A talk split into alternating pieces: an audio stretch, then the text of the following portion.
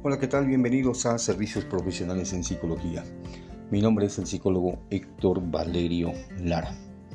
Bueno, pues estamos acá en la séptima temporada de los podcasts que nosotros generamos cada semana y bueno, pues también esta semana ya inician eh, muchos estudiantes de diferentes niveles, niños, niñas, jóvenes y también eh, en los niveles eh, superiores de educación, ya sea en preparatorias, bachilleratos y universidades, un ciclo escolar más.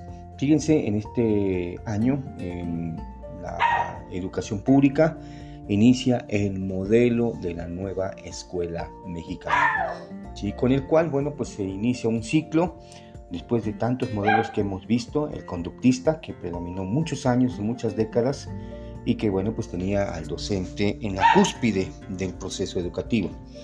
Después de ahí, en el siglo pasado, por ahí por los 80s o 90 se vino gestionando otro modelo más. Este fue lo que sería el constructivismo, luego también se insertó el humanismo en la escuela mexicana o acá en nuestro modelo educativo del sistema mexicano.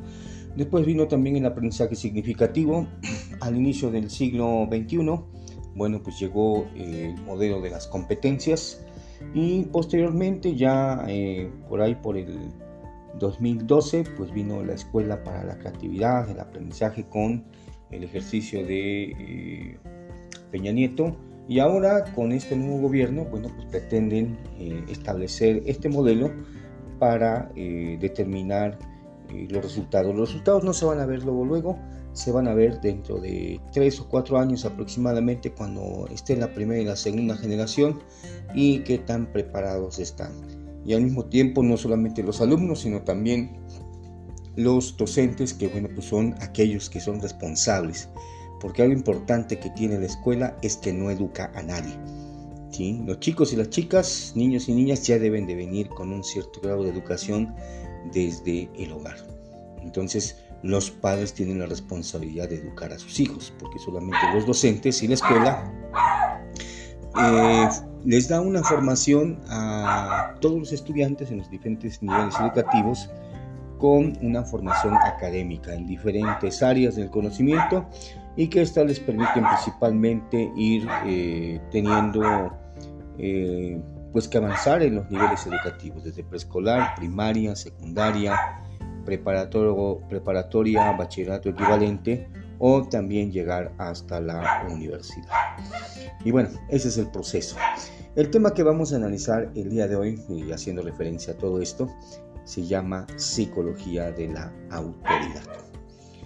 Bueno, eh, pues te preguntarás qué tiene que ver con esto. Pues es muy sencillo, porque actuar, pensar, dirigir, vivir y hablar está relacionado con las relaciones interpersonales que reflejan autoridad. Desde la más pequeña infancia, vivimos bajo la autoridad de nuestros padres, abuelos, hermanos mayores, tíos, tías, maestros y bueno, una larga lista de personas que ejercen esa psicología de la autoridad. Con el paso del tiempo, eh, pues estas personas lo que hacen con nosotros es adoctrinarnos, domesticarnos para aprender el sentido más eh, simple de lo que es la autoridad.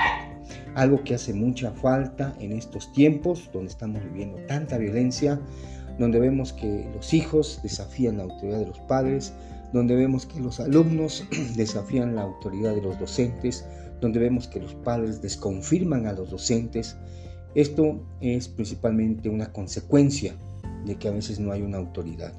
Vemos que también en la violencia de nuestra sociedad se refleja por esa falta de autoridad que se ha perdido ¿sí? en las últimas décadas, debido principalmente a varios factores que han influido para que tengamos una sociedad más equilibrada, más eh, sana mentalmente.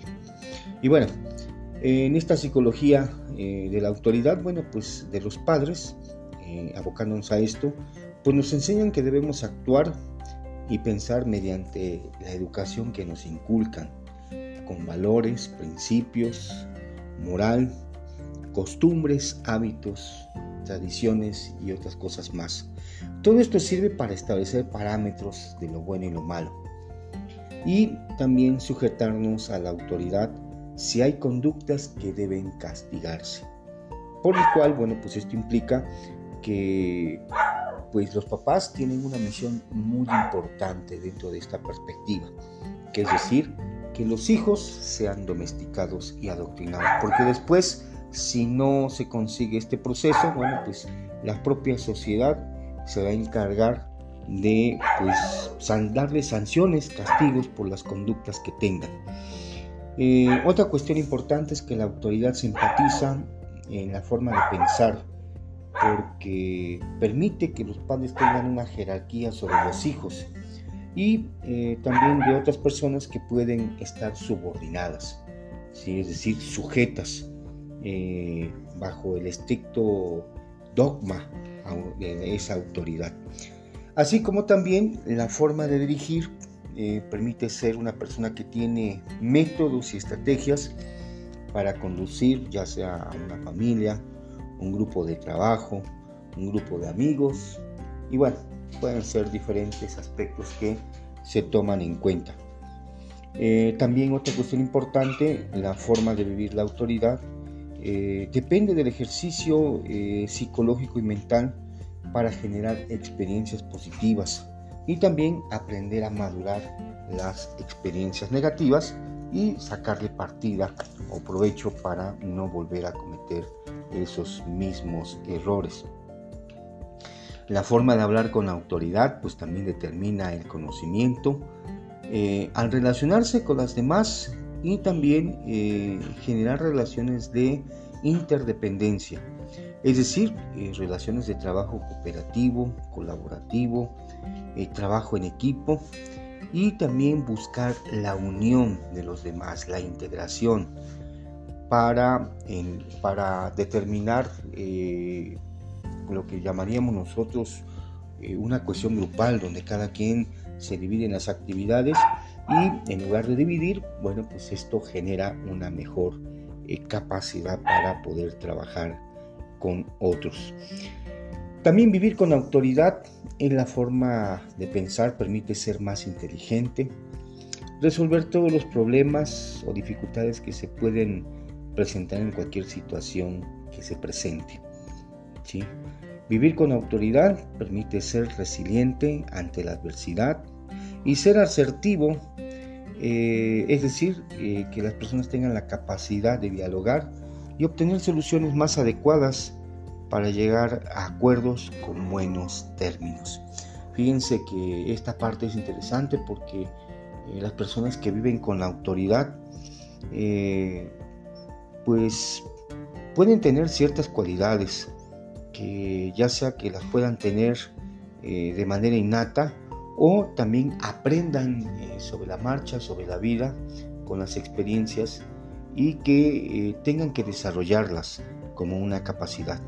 Entre algunas eh, cualidades que podemos decir que puedan tener las personas que eh, ejerzan esa autoridad, pues es la empatía, el don de mando, inteligencia, optimismo, eh, motivación, inteligencia, resiliencia, asertividad, personalidad y también manejo de grupo. Son algunas, ¿eh? no son todas, pueden haber más, las que ustedes incluso puedan pensar, y que esta autoridad no es fácil de ejercerla. Por el contrario, las personas eh, pasan por un proceso con el cual eh, van aprendiendo a través de la vida. Y esto implica también cómo es que las personas van desarrollando ciertas habilidades sociales eh, que les permiten sobresalir más allá eh, de cualquier otra persona. También habilidades sociales, es decir, la forma de, incluso podemos citar otras cualidades como extroversión, eh, facilidad de palabra, y que esto permite principalmente dar un convencimiento a los demás. Así como también otro tipo de habilidades como las habilidades emocionales. ¿sí? Eh, y esto, bueno, pues refleja que debe de tener un equilibrio ¿sí? ante la adversidad, como por ejemplo cuando existe estrés, euforia, eh, también al mismo tiempo que pues sea lo más equilibrado posible al respecto y que bueno pues pueda dialogar con todas aquellas personas que están a su alrededor. Entonces, esa, esa, vivir con esa autoridad pues permite que las personas sean eh, mucho más sanas. ¿sí? Claro que esto con el paso del tiempo se adquiere la experiencia o las personas adquieren esa experiencia para hacer un buen ejercicio de esa psicología de la autoridad con los demás. No confundir la autoridad con el autoritarismo, porque la autoridad requiere principalmente de esas personas que van más allá donde los demás no pueden ir. Mientras los subordinados apenas van, él ya fue y vino y ya tiene todo en sus manos.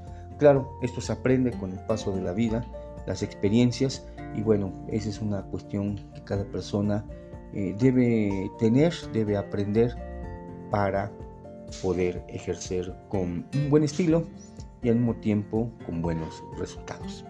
Y recuerda, bueno, pues nosotros seguimos con nuestras promociones en nuestros servicios profesionales en psicología, ya sea en terapia individual, terapia de pareja y terapia de familia. Me puedes contactar al 22 13 06 77 96 con previa cita para que eh, te podamos atender como tú te mereces. Nos vemos hasta la próxima. Chao.